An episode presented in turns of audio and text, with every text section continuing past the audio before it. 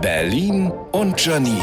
Die spitzeste Zunge der Stadt. So, wenn Sie demnächst im Wald spazieren gehen und da sind keine Stöcker und Steine mehr, nicht wundern. Die sind alle bei uns zu Hause. Wissen Sie, was Kinder sammeln? Alles. Hier bitte ein Blick ins Kinderzimmer meiner Tochter. Benutzte Pflaster und Servietten, Schokoladenpapier, kaputte Haarspangen, durchgeschnittenes Monopoly-Geld. Oh, da, steinharte Knete. Nicht wegschmeißen, die brauche ich noch.